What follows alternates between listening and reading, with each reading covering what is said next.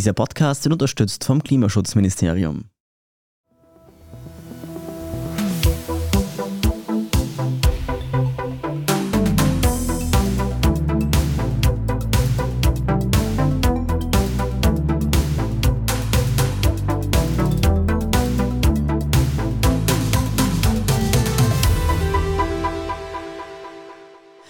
Hört die Edition Zukunft Klimafragen, den Standard-Podcast zu Umwelt- und Klimathemen. Ich bin Philipp Bramer. Und ich bin Nora Laufer. Heute sitzen wir aber zu dritt im Podcaststudio. Julia Beirer aus dem Zukunftsressort ist auch bei uns. Hallo Julia. Hallo. Wir alle drei hier im Raum sind ja begeisterte Wanderer und Wandererinnen. Erzähl's mal, wenn ihr so in den Bergen unterwegs seid. Philipp, ich kann mich erinnern, du hast bei der letzten Folge erzählt, dass du wandern warst. Merkt ihr da irgendwie, dass sich was verändert? Ja, natürlich. Also mir fällt zum Beispiel auf, dass der Schnee nicht mehr so lange liegen bleibt. Also wenn man wandern geht, sieht man die schneebedeckten Kuppen nicht mehr so oft. Ja, was mir auch auffällt, ich muss zugeben, ich bin jetzt nicht eine, die super früh auf den Berg geht und gehe eher lieber am Vormittag, was man ja eigentlich sowieso nicht tun sollte. Aber man muss jetzt immer noch früher losgehen, damit man die Temperaturen überhaupt aushält, weil es sonst einfach viel zu heiß wird, auch in den Höhen.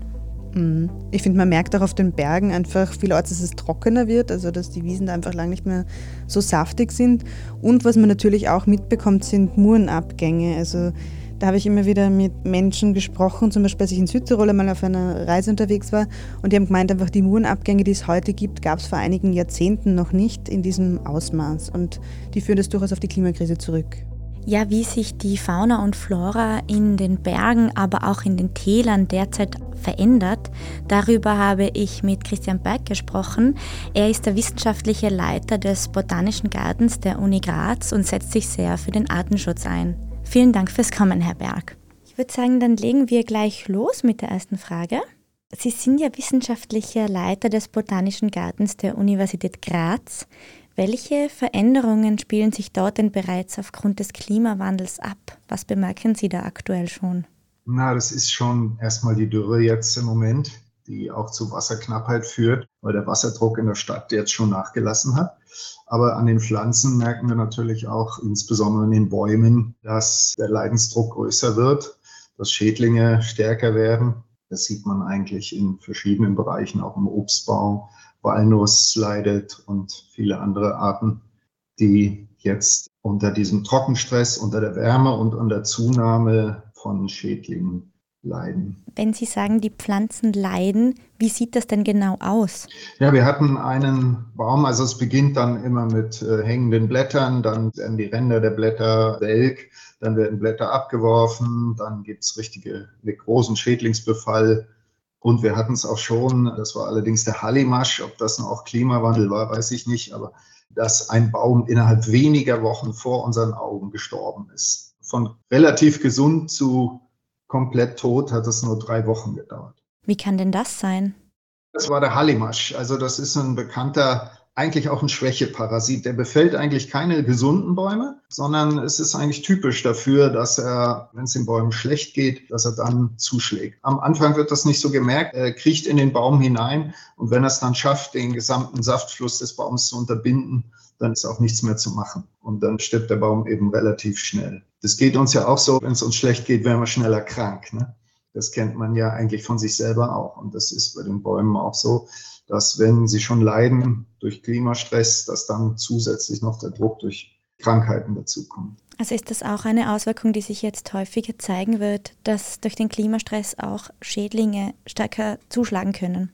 Ja, auf jeden Fall. Das ist auch nicht nur bei uns, das klagen alle. Wir sind ja im Verbund mit den botanischen Gärten beispielsweise. Und dort ist überall das Gleiche zu sehen. Und es sind Probleme, gegen die man noch sehr, sehr wenig machen kann. Man muss einfach zuschauen und das ist auch deprimierend. Was wird es da in Zukunft eventuell für Lösungen geben? Woran arbeiten Sie da? Ja, erstmal, dass man die Bäume stärkt in ihrer Gesundheit was wir früher nie gemacht haben, dass man Bäume gießt, dass man Bäume düngt. Das ist in einem Garten, der ja nicht versiegelt ist, eigentlich unnötig gewesen. Ne?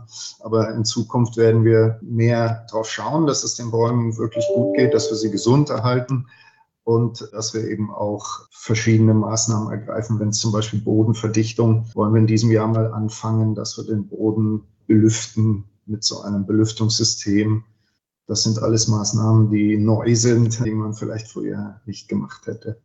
Das klingt extrem aufwendig. Welche Maßnahmen ergreifen denn die Pflanzen und Tiere selbst, um sich an den Klimawandel anpassen zu können? Das ist das Problem, dass sie darauf eigentlich nicht vorbereitet sind, vor allem nicht auf diese Geschwindigkeiten. Also die Individuen selber können eigentlich nur leiden, welken und sterben. Ja, das ist eine direkte Anpassung innerhalb eines Baumlebens an solche starken Veränderungen, die kann man eigentlich nicht beobachten. Was man beobachten kann, ist über Generationen hinweg. Also Anpassung erfolgt in der Evolution ja nicht am Individuum, sondern immer im Zuge von Generationen. Und da kann es natürlich Hoffnungen geben, dass sich Pflanzen etwas anpassen. Das haben sie immer gemacht auch relativ schnell, wenn wir die Anpassung an den Ackerbau denken. Ja, es gibt ja diese Ackerunkräuter. Es gibt ja erst 8000 Jahre Acker und diese Kräuter sind aber viel älter. Und heute zeichnen wir sie als Ackerunkräuter, weil sie sich an diesen modernen Lebensraum angepasst haben innerhalb von 8000 Jahren. 8000 Jahre ist sehr kurz in der Evolution, aber für den Klimawandel, den wir jetzt innerhalb von 100 Jahren durchziehen, in einer rasanten Art und Weise, das hat es noch nicht gegeben auf diesem Planeten. Das ist wirklich Anthropozän. Und aus diesem Grunde sehen wir eine direkte Anpassung nicht. Wir sind einfach zu schnell in unserer Zerstörung des Planeten. Also Leiden, Welken und Sterben, das klingt sehr dramatisch.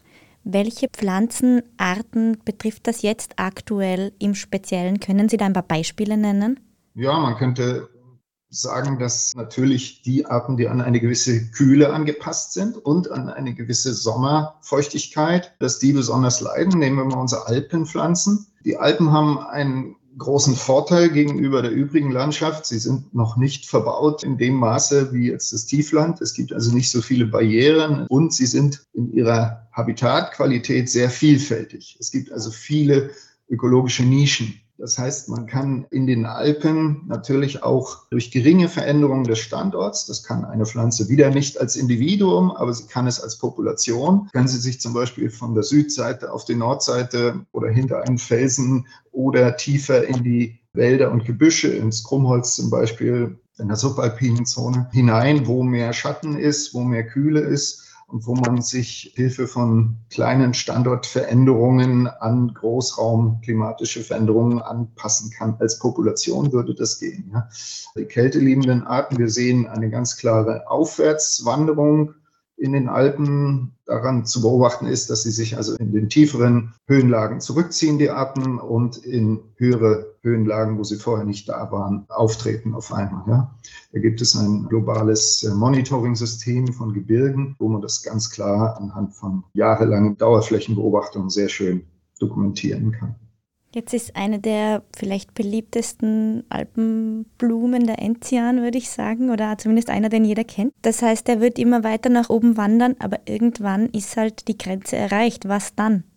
Die Alpen sind ja nicht nur in der Höhe endlich, sondern die Fläche wird ja auch immer kleiner, weil die Berge sind kegelförmig und ich kann nicht die gesamte Pflanzenwelt oben am Gipfel ansiedeln. Ja, das geht rein flächenmäßig schon nicht. Das heißt, was dann ist völlig klar, es wird Aussterbeereignisse geben. Wir werden bestimmte geliebte Pflanzen an den Bergen verlieren. Hier in den Ostalpen ist es vielleicht sogar noch dramatischer, weil unsere Berge nicht so hoch sind, wie zum Beispiel in den Westalpen, wo wir dann also noch eine nivale Zone haben, wo jetzt noch Gletscher liegen und wo vielleicht durch Schneerückgang und Gletscherrückgang neue Flächen erschlossen werden. Hier in der Steiermark, wo die Berge kaum über 2000 Meter gehen, da ist also früher schon Schluss. Und deshalb ist der Ostalpenraum auch ein guter Monitoringraum, um diese Sache zu beobachten. Sie befassen sich ja auch sehr viel mit dem Thema Artenschutz. Jetzt habe ich in einem Vortrag von Ihnen gehört, dass in Österreich bereits ein Drittel der Pflanzenarten und 90 Prozent der Grünlandtypen, also Lebensraum, bedroht sind. Von welchen Arten und Lebensräumen haben Sie da genau gesprochen? Also Grünland ist ja ebenfalls eine historische Landnutzung. Sie ist auch anthropogen entstanden. Die Artengarnitur ist zusammengewürfelt aus Steppenarten, aus Küstenarten, aus Arten, die an Sonderstandorten auf Waldgrenzstandorten und auch aus Gebirgsarten, also lichtliebende Arten.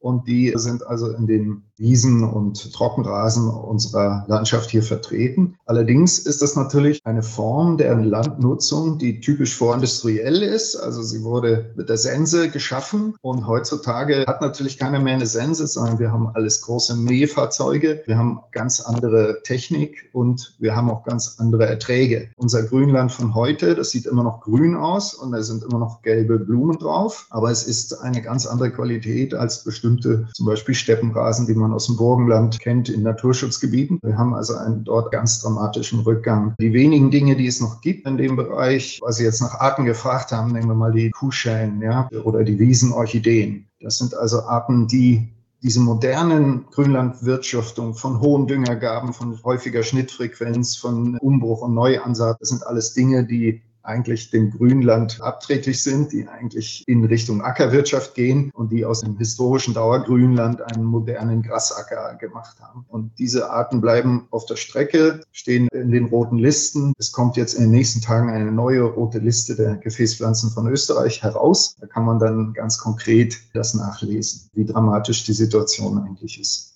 Haben Sie da schon eine Vermutung, wie dramatisch die Situation sein wird? Können Sie uns da schon einen Einblick geben? Man sagt, man könnte mit Entspannungen rechnen. Es gibt ja auch ein paar positive Entwicklungen, sagen wir mal, dass Düngemittel immer teurer werden. Ja, das ist sozusagen für den Landwirt nicht schön, aber für die Umwelt vielleicht insofern schön, weil es dann gezielter eingesetzt wird, weil man nicht sagt, so viel hilft viel, wollen wir mal ordentlich düngen, sondern dass man sich die Düngemengen aufwuchsorientiert anpasst und so. Aber trotzdem ist es so, dass die letzte rote Liste eine Weile her ist in Österreich. Wir haben jetzt endlich wieder eine moderne rote Liste. Und das, was wir da dokumentiert haben, sind eigentlich die letzten 20, 30 Jahre. Da muss man sagen, da sind noch sehr viele Probleme eingepreist, die aus dieser großen Industrialisierungsphase der Landwirtschaft in den 60er, 70er, 80er Jahren stammte. Der Klimawandel ist da noch gar nicht so groß drin, ja, weil diese roten Listen brauchen einen Zeitraum, den ich beurteilen kann die letzten 20 Jahre, sagen wir mal, zu beurteilen. Da haben wir die Hauptprobleme eben in der Landnutzung zu sehen, die Hauptrückgangsursachen und noch nicht so sehr im Klimawandel. Das wird erst die nächste rote Liste dann zeigen,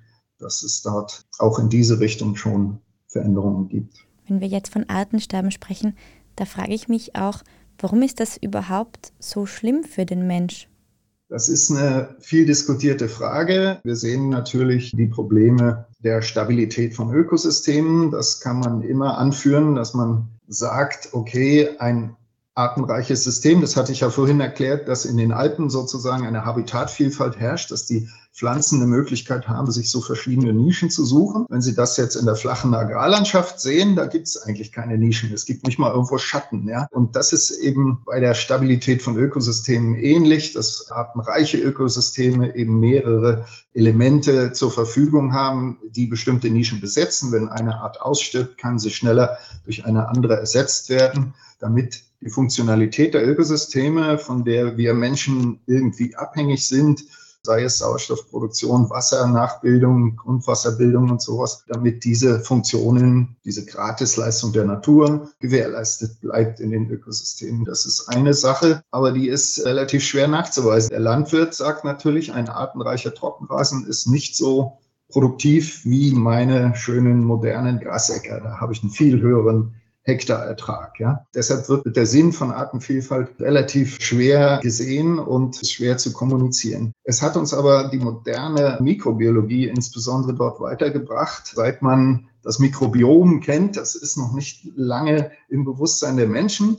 Aber man kennt jetzt öfter mal so in der Werbung, wird immer erzählt, dass man das Mikrobiom des Darmes berücksichtigen muss. Und wir wissen heute, dass dieses Mikrobiom von der Vielfalt auf dem Teller abhängt, der vielfältigen des Mikrobioms unserer Nahrungsmittel und dieses wiederum von der Artenvielfalt in unserer Landschaft und auch in der Agrarlandschaft. Und das ist ein Argument, was man wirklich jetzt erst relativ spät erkannt hat. Viele Funktionen im Ökosystem werden von Mikroorganismen gemacht. Die hatten wir viel zu wenig auf dem Schirm. Also die Biodiversität der Mikroorganismen in der Natur, in der Agrarlandschaft, auf dem Teller und in unserem Körper ist ein ganz wesentlicher Punkt. Und wenn wir dort eine massive Verarmung haben, dann wird es möglicherweise zu pandemischen Zuständen kommen, die, die die Gesundheit des Menschen betreffen. Das sollte einem bewusst sein. Und insofern finde ich es gut, dass also solche Bewegungen, die sich für Klimaschutz einsetzen, wie Fridays for Future dass die eben auch in einem Atemzug die Klimakrise immer auch mit der Biodiversitätskrise nennen. Das ist wirklich wichtig. Wir können nicht sagen, okay, wir müssen jetzt Klimaschutz machen, lasst uns mal alle Flüsse aufstauen und überall Windkraftanlagen hinbauen und keine UVP mehr machen und alles ist egal. Hauptsache, wir haben erneuerbare Energien. Damit schütten wir das Kind mit dem Bade aus. Wir werden dann die Biodiversitätskrise verstärken. Das kann nicht ein nachhaltiges Ziel sein. Ja, wir müssen damit die UNESCO-Ziele für Nachhaltigkeit, die uns der Planet sozusagen gegeben hat, wenn wir die betrachten, da ist natürlich der Klimaschutz ein Ziel und der Schutz der Biodiversität ist ein Ziel und die stehen eigentlich nebeneinander und wir müssen bei jeder Maßnahme immer darauf achten, dass wir nicht eines dieser Ziele wirklich stark gefährden dadurch.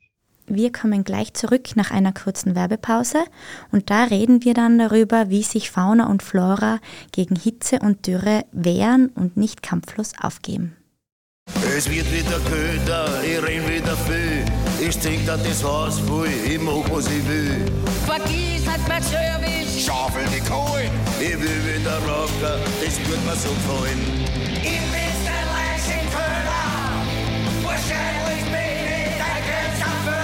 Raus aus Öl und Gas. Denn wann, wenn nicht jetzt? Sichern Sie sich bis zu 7500 Euro Heiztauschförderung auf kesseltausch.at. Entgeltliche Einschaltung des Klimaschutzministeriums. Jetzt liegt natürlich eine große Aufgabe bei uns Menschen, auf die Biodiversität zu achten und sie zu schützen. Fauna und Flora geben sich aber auch nicht kampflos geschlagen, wenn es um Klimawandel und dessen Auswirkungen geht. Was genau machen denn Pflanzen, die jetzt nicht in den Alpen sind? Wie passen die sich aktuell an? Sie sprechen jetzt wahrscheinlich die Klimagewinnler an, die es auch gibt unter den Arten. Es verwundert nicht, wenn sich unser Klima sozusagen in die Richtung ändert, dass sie auf einmal ein Klima ist, was eigentlich viel weiter südlich vorkommt. Es wird ja immer sagen, ja, Wien kriegt ein Klima wie Rom. Dann braucht man sich nicht wundern, dass im Moment Arten, die aus dem Mittelmeerraum bei uns eingeschleppt wurden, dass die sich recht wohlfühlen und auch aus anderen Gebieten. Also natürlich, wo Schatten ist, ist auch Licht. Es gibt natürlich sehr viel tropische Biodiversität auf der Erde und die wird natürlich in die jetzt noch kühleren Gebiete vordringen nach dem Klimawandel. Das sehen wir auch jeden Tag an den berühmten, zum Beispiel die berühmten Neophyten, die immer mal wieder in den Medien thematisiert werden. Also die Goldrute und der Staudenknöterich und Götterbaum und die Robinie. Das sind eben Arten, die durchaus aus südlicheren Breiten teilweise zu uns gekommen sind. Erst haben sie profitiert, die letzten 100 Jahre haben sie halt profitiert von der von der Störung, die der Mensch der Landschaft angedeiht, die Bauvorhaben und das Verschütten von allen möglichen Dingen. Jetzt profitieren sie zusätzlich noch davon, dass es auch noch ein für sie angenehmeres Klima gibt. Also wir haben dann eben auch in, in vielen Bereichen kommen neue Arten dazu. Nun könnte man sagen, okay, das ist ja super. Aber auf der anderen Seite, wenn ich von der Funktionalität von Ökosystemen gesprochen habe, dann sind das Fremdkörper erstmal für unsere Ökosysteme. Es gibt also wenig zum Beispiel Tiere, die jetzt daran angepasst sind, die von diesen Arten leben, Raupen, die daran fressen und so. Ne? An einer Eiche gibt es mehrere tausend Insekten und an einer Robinie gibt es vier, die sich da verirren und da ein bisschen dran rumknappern. Ja. Das sind dann dramatische Eingriffe in die Funktionalität von Ökosystemen. Ja. Das ist jetzt keine Fremdenfeindlichkeit, die man uns auch unterstellen könnte, sondern das ist einfach ökosystemfremde Organismen, die das Ökosystem auch tatsächlich schädigen können. Es gibt so viele Beispiele. Der klimafitte Wald, ja, was ist das zum Beispiel? Ne? Der klimafitte Wald ist sicherlich kein Wald aus solchen fremdländischen Gehölzen aus Rubinien und Götterbäumen, weil dann ist es zwar noch eine Holzfläche und dann wächst sie möglicherweise auch gut, aber es ist kein Wald mehr. Wald ist unser Hauptökosystem und ein klimafitter Wald kann nur ein besonders naturnaher Wald sein. Also das ergibt sich dann daraus, dass wir die eine Krise nicht mit der anderen irgendwie bekämpfen können. Also wenn ich jetzt ganz einfach mir das überlege, dann könnte es ja auch sein, dass mit den Bäumen wie der Robinie auch die entsprechenden Insekten mit zu uns heraufwandern, sage ich jetzt mal, und die sich dann wieder an diesem Baum ernähren können. Oder funktioniert das überhaupt nicht so? Doch, das funktioniert schon, aber das braucht natürlich ganz andere Zeiten. Die Robinie ist aus Nordamerika und sie ist aktiv nach Europa gebracht worden. Also die meisten Pflanzen wandern ja nicht sozusagen aus ihren Rändern, sowas gibt es auch. Von den meisten Neophyten wird also zuerst eine, eine Schranke überwunden, eine Ausbreitungsschranke, in dem Fall der Atlantik. Also da kommt kein Insekt drüber, sondern die Robinie wird also verpackt in irgendwelchen Kästen und als zum Beispiel Bienenfutterpflanze ist sie bei uns eingeführt worden. Und sie ist ja auch ein schöner Baum. Man kann ja nicht sagen, wenn die Robinie blüht, das ist ja nichts Hässliches. Insofern ist es auch verständlich, dass sehr viele Neophyten eben als Zierpflanze oder auch als Nutzpflanze, als Honiglieferant und so eingeführt wurden. Man müsste dann bewusst sozusagen versuchen, andere Elemente nachzubringen, aber das ist für einen Biologen absolute Illusion, weil sozusagen ein Ökosystem ja niemals die Summe aller Teile ist, sondern viel mehr. Ich habe die Mikroorganismen schon erwähnt. Da weiß man so gut wie nichts darüber. Wie will man diese ganze Funktionalität eines nordostamerikanischen Waldes hierher bringen. Und dass diese Bäume zum Beispiel so gut an Störungen angepasst sind wie die Robinie, das hängt damit zusammen, dass es in Nordamerika Wirbelstürme gibt. Die gibt es in Europa zum Beispiel nicht. Nordamerika ist ein Ostseitengebiet mit Sommerregen. Wir sind ein Gebiet mit mehr Winterregen ne, im Mittelmeerraum ausschließlich ein Winterregen und hier in unserem Raum auch mit einer Sommerdepression des Regens. Es sind so viele Dinge komplett anders, dass wir eigentlich nur auf unsere einheimischen Ökosysteme setzen können und nicht sagen können, wir basteln uns jetzt mal ein neues Traumökosystem zusammen. Das hat noch keiner geschafft. Also jeder dumme Junge kann einen Käfer zertreten, aber tausend Professoren können keinen herstellen. Und das ist mit Ökosystemen ist es noch viel, viel komplizierter.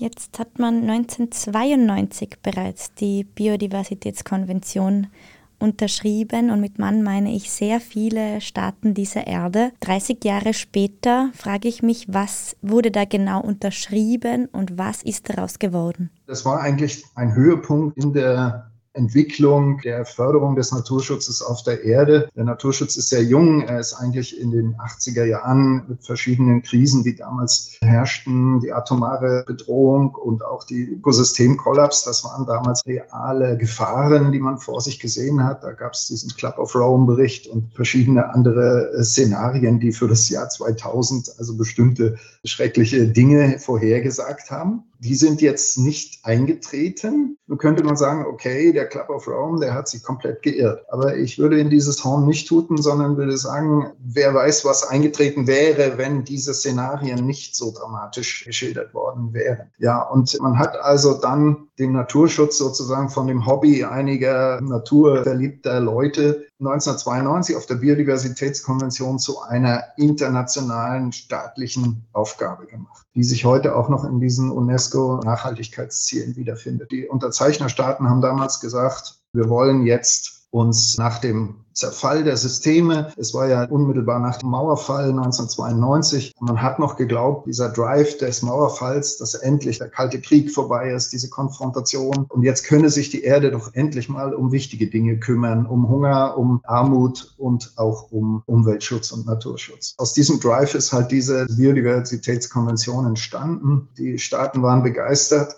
Aber die Sache ist leider durch viele danach und auch schon während politischen Ereignisse zunichte gemacht worden. Es ging dann mit diesen Balkan- und Golfkriegen los, die ja schon 1991 entstanden und dann der internationale Terrorismus. Und es waren dann auf einmal viele Dinge, wichtiger. Heute sind wir wieder dabei, dass wir eine Klimakrise haben, eine Biodiversitätskrise. Jetzt haben wir auch noch eine Energiekrise und eine Friedenskrise sowieso. Der Mensch kommt leider nicht aus dem Krisenmodus heraus und da ist uns natürlich immer das Hemd näher als der Rock, weil wir sagen dann, ja, jetzt müssen wir erstmal Frieden schaffen und wenn wir Frieden haben, müssen wir die Energien wieder in den Griff kriegen und dann die Wirtschaften wieder aus der Rezession führen und dann können wir uns vielleicht wieder um Naturschutz kümmern. Also die ganze Sache ist eigentlich, ich will nicht sagen im Sande verlaufen. Es sind keine wirklichen Durchbrüche im Bewusstsein der Regierung, dass sozusagen der Schutz der Biodiversität eine Grundlage ist für unser Leben. Und es kam hinzu, dass eben auch dieses Auseinanderdriften der Meinungen im politischen Spektrum, dass wir viele ultrarechte Regierungen, Bolsonaro in Brasilien sitzt auf dem bedeutendsten Regenwald unseres Planeten, tut alles darum, ihn so möglich möglichst schnell abzuholzen. Von Donald Trump und solchen Leuten will ich ja gar nicht reden. Und auch Putin und dieser ganze Autokratismus, der dazu geführt hat, dass auch Leute glauben, dass wir das alles nicht brauchen, dass das alles nur eine Erfindung irgendwelcher halbgeweigter, selbsternannter Intellektueller ist in Wirklichkeit geht es nur darum, dass man ihnen irgendwas wegnehmen will und ihnen nicht gönnt, dass sie jetzt ein feines Leben haben mit dicken Autos und Flugzeugen und so. Das hat alles dazu geführt, dass der Naturschutz nach wie vor keine Erfolgsstory auf diesem Planeten ist. Das ist wie Klimawandel. Auch die Biodiversitätskrise werden wir nicht stoppen, wenn wir von heute auf morgen irgendwas einstellen. Dann wird das Artensterben noch eine ganze Weile weitergehen. Und das ist eben Das Schlimme, dass man aufhören muss beim Klimawandel, hätte man ja auch sozusagen vor 50 Jahren sagen müssen, okay, wir glauben den Prognosen und jetzt fangen wir an mit dem Ausbau der erneuerbaren Energien und sowas. Aber man musste warten, bis die Leute schwitzen und es brennt. Das ist leider so. Der Mensch ist irgendwie in der Beziehung ausgesprochen beharrlich und möchte nicht wirklich mal Änderungen vornehmen. Aber ich denke, der Zeitpunkt ist gekommen, dass wir eigentlich so nicht weitermachen können. Eine Frage, die ich mir auch oft stelle, ist, wie weit ist die Menschheit eigentlich von der Natur entfernt? Natürlich, jeder geht gern in einem schönen Wald spazieren oder ich unterstelle das jetzt zumindest einmal den Menschen. Andererseits, wenn ich am Abend draußen sitze und die Gelsen fangen an, mich zu stechen oder wenn man durch Tirol fährt, dann sieht man Plakate, der Wolf von den Almen ferngehalten werden sollen, weil da die Schafe in Ruhe weiden sollen. Die Distel auf der Liegewiese am See will auch niemand haben. Wie weit sind wir denn entfernt von diesen natürlichen Dingen? Ja, also das Empfinden der Biodiversität als Ungeziefer ist natürlich drin in den Menschen und es ist ja irgendwie auch klar, es ist auch historisch so, dass die Menschwerdung natürlich ein einziger Kampf gegen die Natur war. Also der Wald musste beseitigt werden, um Ackerland zu betreiben, um Siedlungsland zu betreiben. Die Natur ist tief in uns drin ein Feind. Es bleibt uns nichts anderes übrig, als hier die Intelligenz, die wir ja eigentlich auch noch haben, mal walten zu lassen und zu überlegen, dass wir ohne die Natur eben doch nicht sein können. Man kann nicht den Planeten komplett versiegeln und dann haben wir endlich Ruhe vor den Gelsen. Ne, das mag sein, aber dann wird vieles andere passieren, was wir uns jetzt noch nicht vorstellen können. Natürlich kann man es auch ethisch begründen. Warum soll eine einzige Art von etwa, weiß ich nicht, wie viele Millionen Arten auf der Erde, warum soll die ein höheres Existenzrecht haben als andere Arten? Das können wir uns zwar selber geben, aber das könnten sich alle anderen Arten auch geben. Ja, die haben nur nicht die Macht dazu. Insofern gibt es natürlich viele Begründungen, warum wir hier unsere Einstellung ändern müssen und auch eben unsere Bildung. Aber hier sehe ich durchaus Fortschritte. Also wir haben im Botanischen Garten natürlich viele Schülergruppen hier und ich erlebe eigentlich mit Freuden, wie naturverbunden junge Menschen doch sein können, wenn sie das auch gelehrt bekommen. Ja,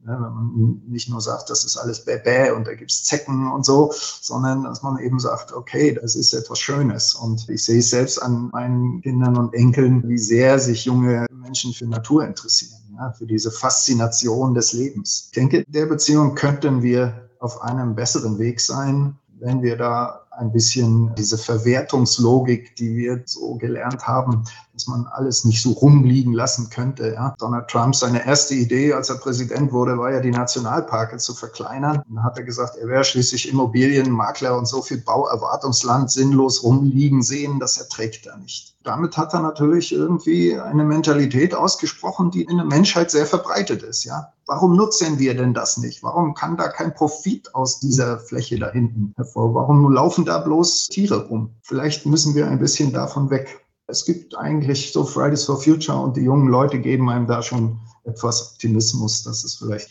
das Verhältnis zur Natur ändert. Auch hier, wie bei den Pflanzen, brauchen wir irgendwie Generationen. Abschließend würde ich Sie noch bitten, ein Bild für die Zukunft zu zeichnen, nämlich eines, das eine Wiese zeigt und einen Wald.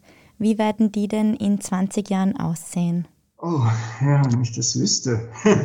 Also beim Wald erhoffe ich mir doch, wenn ich mir die Forschung und auch die Überlegungen zum klimafitten Wald ansehe, dass der Wald wirklich ein vielfältigerer Wald wird, ein von der Baumartenzusammensetzung viel vielfältigerer Wald als unsere überwiegend Fichtenmonokultur. Also das erwarte ich mir doch. Für die Wiese habe ich wenig Hoffnungen, weil die Wiese ist wirklich etwas sehr vorindustrielles. Wenn ich sehe, wo im Grazer Raum noch schöne Wiesen sind, ist äh, so unmittelbar in der Stadtnähe. Das sind Nebenerwerbsleute. Das sind Leute, die verdienen ihr Geld woanders, in der Stadt vielleicht, aber sie haben von ihren Eltern diese Wiese geerbt. Sie bewirtschaften sie so weiter, weil weil sie eben auch kein wirtschaftliches großes Interesse haben. Sie möchten einfach, dass das so bleibt und wollen das Erbe erhalten. Das ist die Hoffnung. Aber jemand, der von der Wiese leben muss, für den sieht die Welt ganz anders aus. Ja, der sagt, also diese Wiese ist mir nicht ertragreich genug, da muss ich etwas tun. Und Wiesen zu zerstören, das geht sehr, sehr schnell. Ich brauche nur einmal richtig Gülle und Dünger drauf zu machen. Dann ist es von einem Jahr auf den anderen mit dem Blumenreichtum Schluss. Also bei den Wiesen sehe ich eher so was Reliktäres. Es wird diese schönen Wiesen noch geben in Schutzgebieten, in Landschaften, wo zum Beispiel Subventionen für Biodiversität gießen. Aber in der normalen Landwirtschaft wird es diese artenarmen durchaus grünen Wiesen geben. Das, also bei der Wiese sehe ich schwarz, beim Wald habe ich mehr Hoffnung.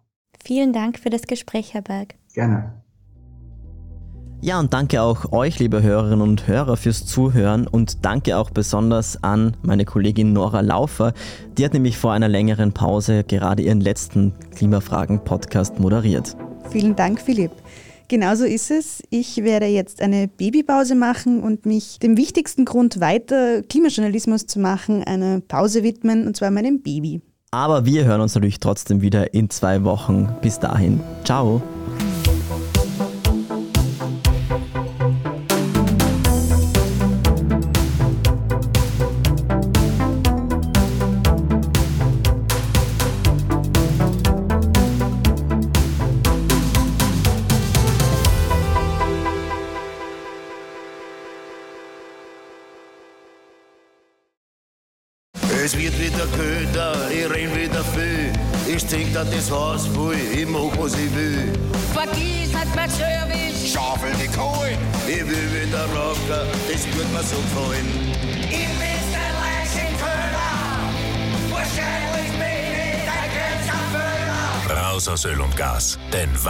Jetzt? Sichern Sie sich bis zu 7500 Euro Heiztauschförderung auf kesseltausch.at. Entgeltliche Einschaltung des Klimaschutzministeriums.